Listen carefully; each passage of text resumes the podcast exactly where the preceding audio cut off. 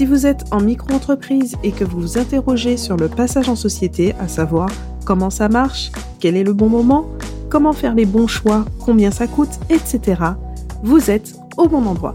Bienvenue sur le podcast J'aime la paperasse où j'ai le plaisir de recevoir aujourd'hui Camille Delattre qui est expert comptable et qui va tout nous expliquer sur le passage en société en restant très simple, simplement pour dédramatiser, vous expliquer dans les grandes lignes comment ça fonctionne et vous verrez que ce n'est pas si compliqué en tout cas, il ne faut pas en avoir peur. On passe sans plus tarder à l'interview. Bonne écoute Bonjour Camille et merci d'avoir accepté de réaliser cette interview. Avec plaisir, enchantée. Donc Camille, tu es expert comptable euh, chez Number. C'est ça, exactement, diplômée depuis euh, le début de l'année. Je suis chez Number depuis à peu près cinq ans. D'accord. Ah, ok. oui, parce que dans le cursus de l'expertise comptable, il y a trois ans de stage déjà, où on est. Euh, je, suppose que c'est par rapport à ça la différence. C'est ça, exactement. Trois ans de stage où en soi on est en, CDI. Hein, c'est pas un stage euh, comme euh, on pourrait l'être quand on est étudiant et donc euh, on suit quelques formations et puis après on a des épreuves et notamment un mémoire à rédiger. C'est ça. C'est le temps d'arriver au diplôme final, mais concrètement, on est déjà dans le travail de l'expert comptable. C'est ça. Ça me parle parce que j'ai réalisé ces études, sauf que je me suis arrêtée au, au DCG. Ah oui, le parcours est long. le parcours est long, c'est vrai. Et j'ai noté que tu es la reine des cookies, donc euh, dommage qu'on réalise cette interview à distance.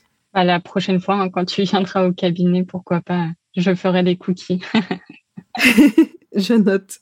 Alors en attendant, on va se contenter de l'administratif, mais on va essayer de rendre ça assez doux pour que ça soit euh, accessible. Et donc, euh, la première question, donc euh, par rapport au passage en société, bah, c'est de savoir quel est le moment pour passer en société, quels sont les signes qui vont faire qu'on va se dire que là, c'est le moment de se lancer? Alors, il y a plusieurs signes. En fait, il va y avoir euh, le premier signe qui est le fait d'avoir pas mal de frais finalement au quotidien. Euh, comme vous le savez, quand on est en micro-entreprise, euh, notamment, on va plutôt se concentrer aujourd'hui sur les prestataires de services. Euh, on va avoir un abattement de 34% pour frais. Dans ces 34%, il y a notamment une partie liée aux charges sociales. Et donc, quand on dépasse à peu près peut-être 10-12% de son chiffre d'affaires qui correspondent à des frais, finalement, on va plutôt se dire que ça peut être intéressant de passer en société pour pouvoir les déduire. Et on a aussi le seuil de TVA qui est d'à peu près donc 36 euh, 000 euros où on va se dire bah là à partir de ce moment-là il y a un côté beaucoup plus administratif avec ces déclarations à faire euh, tous les mois, tous les trimestres en fonction de ce qu'on choisit. Et donc pourquoi pas basculer effectivement en société pour déléguer cette partie-là à euh, un expert comptable il y a le troisième point qui est lié à l'impôt sur le revenu, où en fonction de son foyer fiscal, euh, il y a des optimisations possibles avec une société qui ne sont pas possibles avec une micro-entreprise.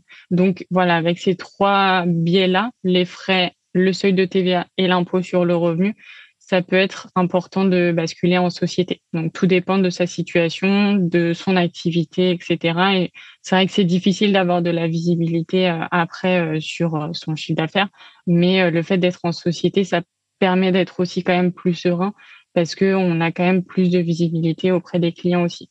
C'est vrai que oui, le, la forme ça va avoir quand même cet aspect par rapport aux clients où ça ne sera pas forcément considéré de la même manière surtout auprès des grands groupes qui sont assez euh, frileux, mais après, euh, c'est vrai que ça se démocratise quand même pas mal, donc il euh, n'y a pas de souci.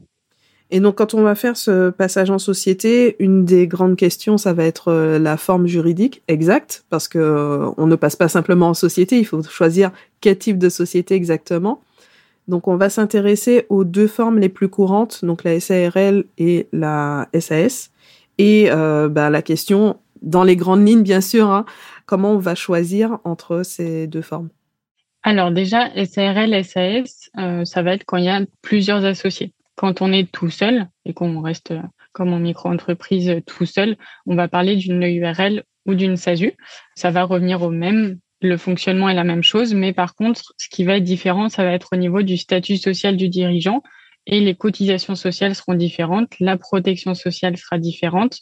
Et donc, il faut vraiment étudier la question avec sa situation personnelle et ne pas se dire, ah bah, mon ami a choisi une SASU, donc je fais une SASU. Peut-être que lui, il a des indemnités Pôle emploi, peut-être que lui, il a des problèmes de santé.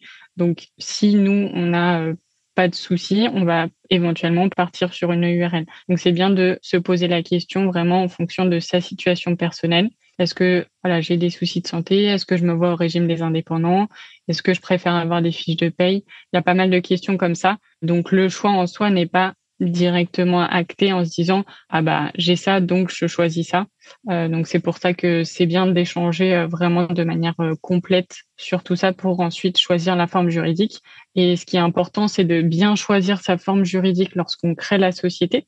Parce qu'après si on veut changer en cours de, route c'est tout à fait possible mais il faut compter plus de 1000 euros pour changer basculer de SAS à SARL ou inversement oui, c'est toujours plus compliqué de changer euh, une fois que c'est déjà lancé. Oui.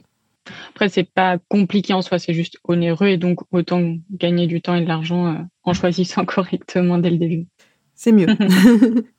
euh, juste pour la précision, quand tu parlais de la SAS, enfin la SASU, avec le statut de travailleur non salarié ou non, donc c'est parce qu'il est possible d'être salarié de sa propre euh, société et à ce moment-là, on a un régime euh, de salarié au niveau social.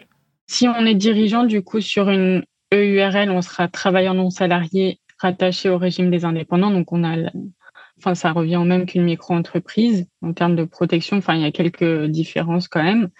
C'est pour ça que le taux de charge sociale est plus élevé parce qu'il y a quand même une meilleure couverture.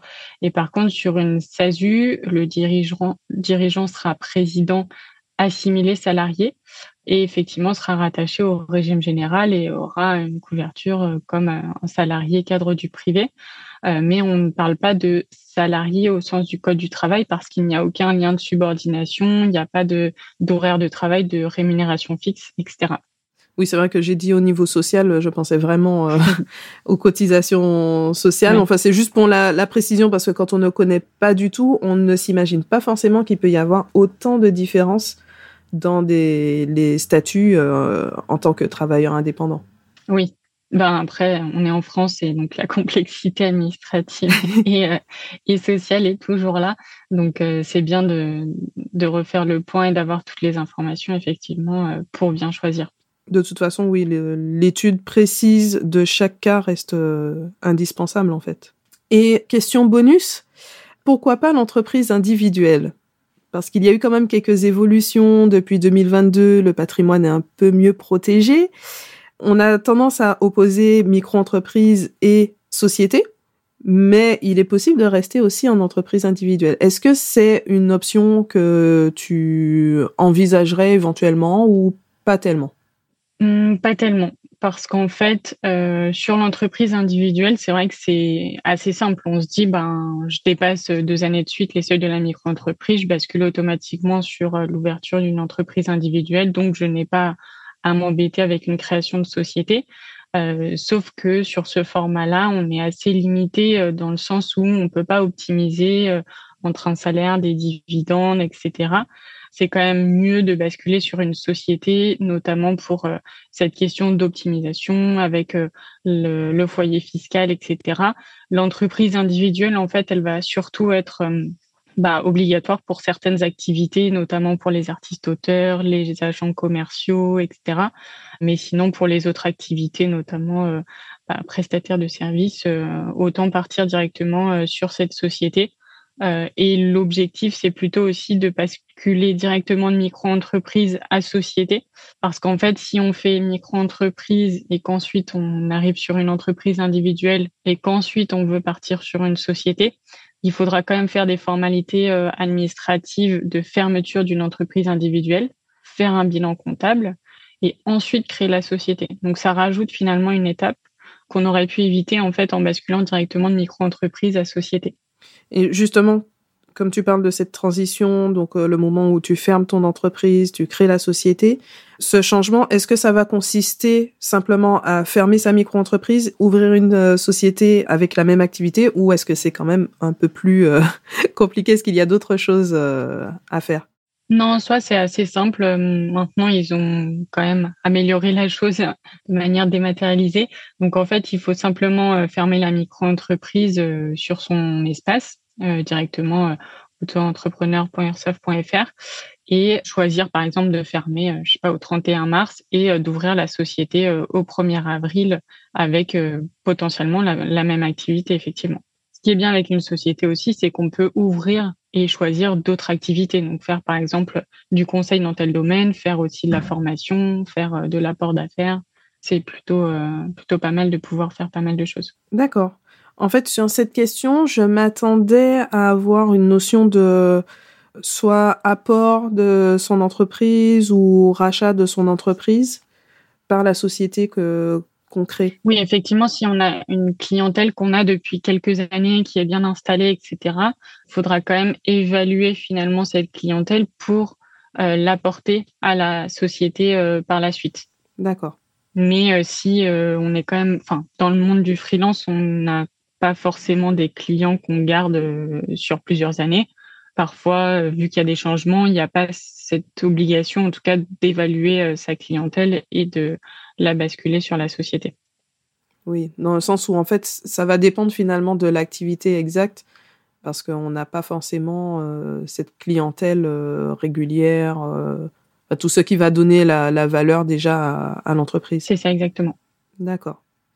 Au niveau donc bah, des démarches administratives, du coup, ça va être quoi les grandes étapes du passage en société? Donc sur les grandes étapes, bah, pour commencer, hein, celle qu'on a vue tout à l'heure, bien choisir sa forme juridique euh, parce que du coup euh, derrière les statuts seront pas les mêmes.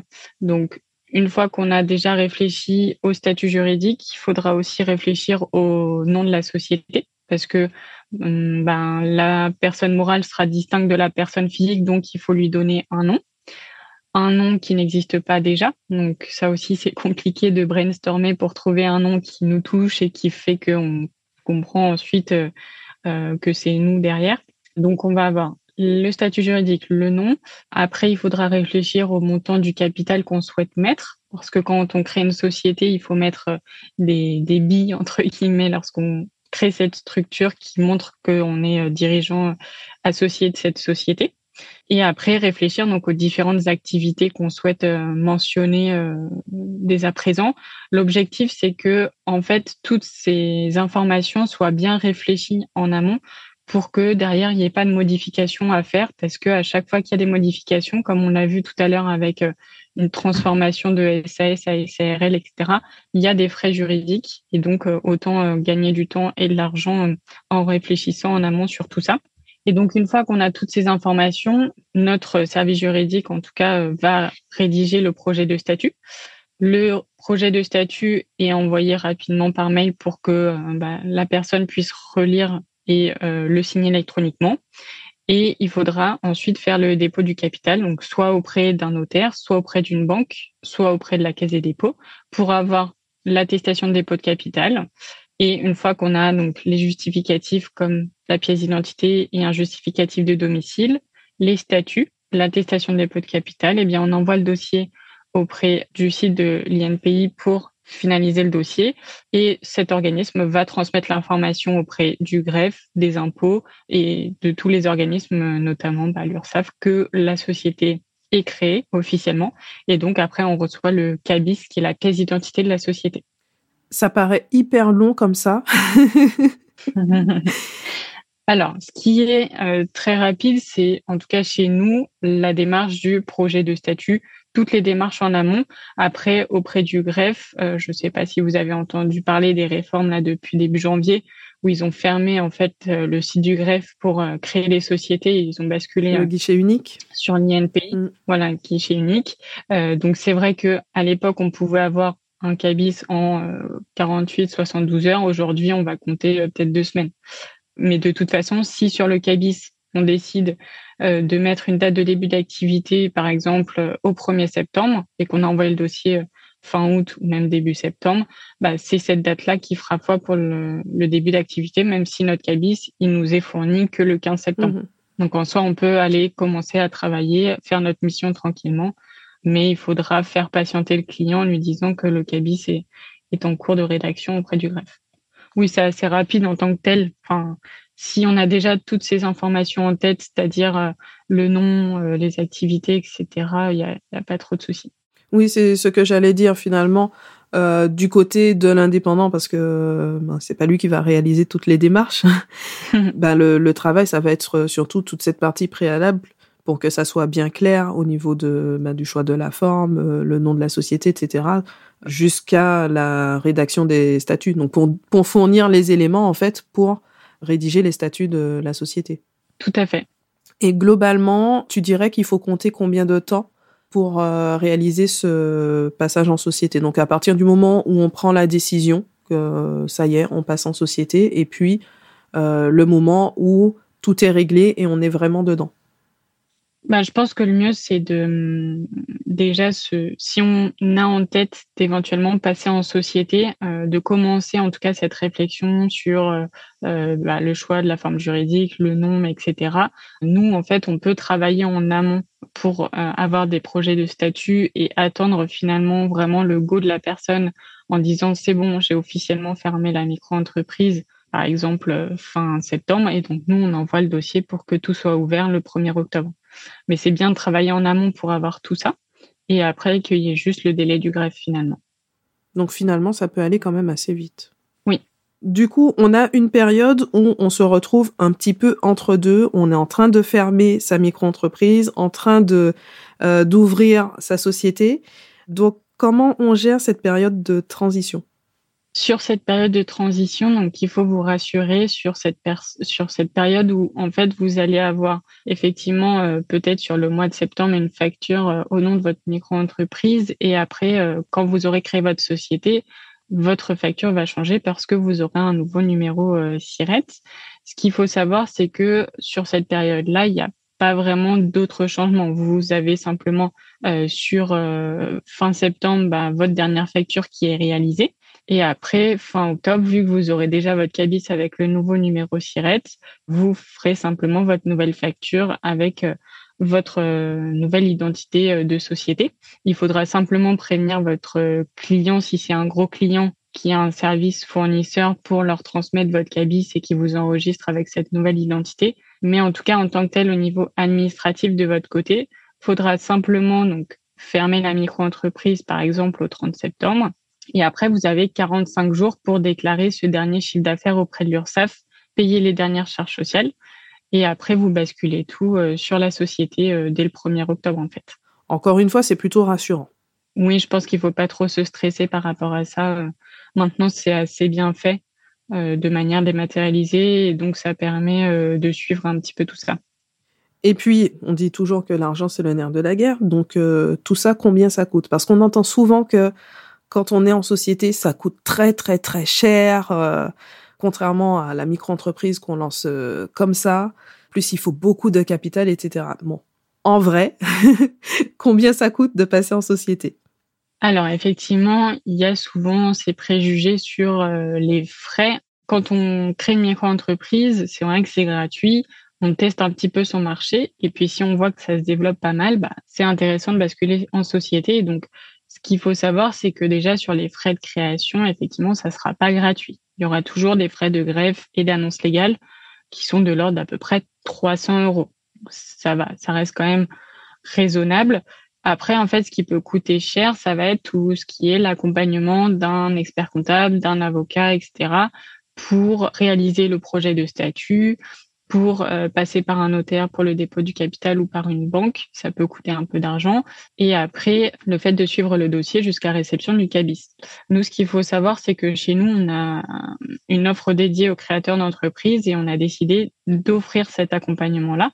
Donc finalement, il y aura que ces frais incompressibles greffe et annonce légale qui seront euh, avancés par nos soins et refacturés par la suite. Donc, il faut compter qu'à peu près 300 euros pour la création. Une fois que votre société sera ouverte, eh bien, il y aura des frais incompressibles, donc des frais bancaires, parce que vous êtes obligé d'avoir euh, un compte dédié à votre activité, mais ça, vous l'aviez éventuellement déjà en micro-entreprise.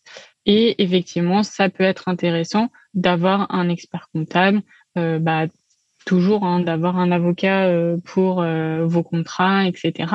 Mais ça, c'est pour vous aider au quotidien à éviter d'avoir une surcharge euh, mentale par rapport à tout le côté administratif, comptable et fiscal. Mais euh, en soi, voilà, faut compter euh, que ces 300 euros de création si on a une société par rapport à une micro-entreprise. ça va. Plus après le capital qui ne sera pas forcément si élevé. Oui, le capital en tant que tel, il n'y a pas de minimum, donc on pourrait mettre simplement un euro. Après, nous, c'est pas ce qu'on conseille parce que vu que ça va être indiqué sur le cabis et la facture, ça montre pas une grande confiance auprès de vos clients sur votre activité. C'est-à-dire que vous pourriez mettre quand même 500 euros, qui est déjà une belle somme euh, pour montrer que euh, vous investissez un peu dans votre structure. En soi, ce qu'il faut savoir, c'est que ces 500 euros de capital, ils vont être euh, versés de votre compte bancaire personnel à, par exemple, un notaire pour l'attestation de dépôt de capital. Et une fois que votre société est ouverte, ces 500 euros vont aller directement sur votre compte bancaire professionnel. Et ces 500 euros vont permettre de payer les premiers frais. Donc, c'est pas quelque chose de, perdu ou bloqué. Enfin, ça sert en tout cas à votre activité. Oui, c'est important de le préciser. Donc, tu as parlé des frais au quotidien, donc on va avoir euh, l'expert comptable, euh, l'avocat qui vont être là donc dans un rôle d'accompagnement. Et puis, euh, je trouve que c'est quand même important de préciser que c'est un métier. euh, on parlait de des années d'études, de stages, etc. avant de valider son diplôme d'expert de, comptable, parce qu'il y a quand même la question de la comptabilité en elle-même qui va être euh, assez différente de ce qu'on retrouve en micro-entreprise, puisqu'en micro-entreprise, on n'a quasiment aucune comptabilité en fait.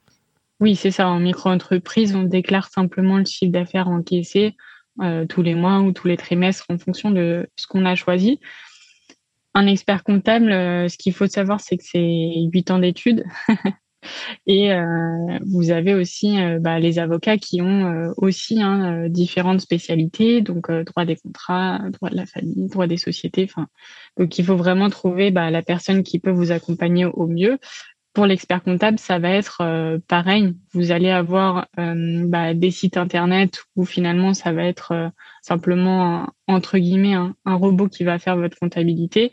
L'objectif c'est d'avoir quand même ce rôle d'accompagnement qui permet d'être beaucoup plus serein par rapport à son activité et de ne pas se préoccuper le dimanche à enregistrer toutes ses factures, à mettre des petits numéros et à relier à son relevé bancaire Là, aujourd'hui, avec tout ce qui est euh, dématérialisation et intelligence artificielle, on arrive à avoir des synchronisations bancaires, à avoir des applications qui permettent de prendre en photo des justificatifs, à faire ces factures à, nos clients en trois clics. Donc, euh, c'est vrai qu'il faut trouver quand même un expert comptable qui soit euh, à la page par rapport à ça pour gagner du temps de, du côté, en fait, du client pour qu'il se préoccupe seulement de prospecter et de réaliser correctement ses missions. Et euh, du côté de l'expert comptable, de se préoccuper surtout d'un meilleur accompagnement, d'avoir le côté proactivité par rapport au conseil, euh, l'optimisation, qu'elle soit vraiment poussée et non pas se préoccuper, ah bah il manque le justificatif du 12 août, euh, etc. Donc en soi, on peut faire sa comptabilité soi-même, mais l'objectif comme on l'a vu, hein, c'est de ne pas euh, passer euh, une journée par mois euh, à le faire et du coup de plutôt prioriser son activité. Et quand on compare le prix d'un expert comptable comparé à un TJM, ben, on peut vite se rendre compte que c'est intéressant d'avoir ce bras droit au quotidien. Et puis, tout à l'heure, tu disais que sur le choix de la forme juridique, il y a quand même les questions d'optimisation. Donc, c'est dommage de faire le début en choisissant bah, de se mettre euh, en EURL, en SASU, etc. pour quelque chose de bien précis et puis de ne pas aller jusqu'au bout parce que derrière, euh, bah, on n'a pas quelqu'un qui est là dont c'est le métier pour pouvoir euh, aiguiller vers ses décisions. Oui, c'est ça, c'est toujours en fait centré sur bah, le client, hein, de se dire dans son foyer fiscal, il y a telle chose qui va avoir un impact sur la société. Donc c'est vrai que c'est important de créer la société avec la bonne forme juridique et après d'avoir le bon accompagnement pour mieux optimiser au quotidien. Et donc euh, concrètement, qu'est-ce qui va changer du coup pour l'entrepreneur après son passage en société? Donc euh, si on doit comparer son quotidien en micro-entreprise et son quotidien en étant en société. Ce qui va changer, c'est surtout bah, le fait de pouvoir euh, directement tout payer avec la carte bleue professionnelle, euh, tous les frais, et d'avoir le réflexe euh, de demander bah, justement les justificatifs pour pouvoir les donner en cas de contrôle fiscal ou de les prendre en photo sur une application qui a la valeur probante. donc c'est le premier réflexe qu'on va avoir. L'autre réflexe, ça va être donc de bien demander des factures au nom de la société parce que donc c'est la personne morale qui fait ces dépenses-là ou qui facture. Donc bien avoir euh, cette distinction entre ma personne physique qui fait ses dépenses perso avec son compte perso et euh, le compte bancaire euh, professionnel vraiment dédié à l'activité. Et ce qui va changer, c'est aussi la manière de se rémunérer. Euh, où si on choisit une SASU pour sortir du salaire, faut faire des fiches de paye. Sur une URL, bah, il faudra se faire des virements de salaire alors que sur une micro-entreprise, éventuellement, c'était des, des virements qui étaient faits un peu aléatoirement. Bon, même si j'ai tendance à préconiser d'avoir une gestion assez claire, même en étant en micro, tout ça, ce sont des choses, bien sûr, qu'on peut mettre en place euh, pour prendre de bonnes habitudes déjà dès qu'on crée son entreprise.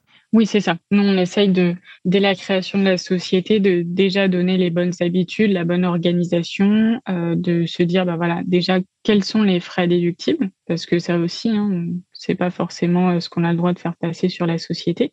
Donc, on donne déjà les premières informations par rapport à ça.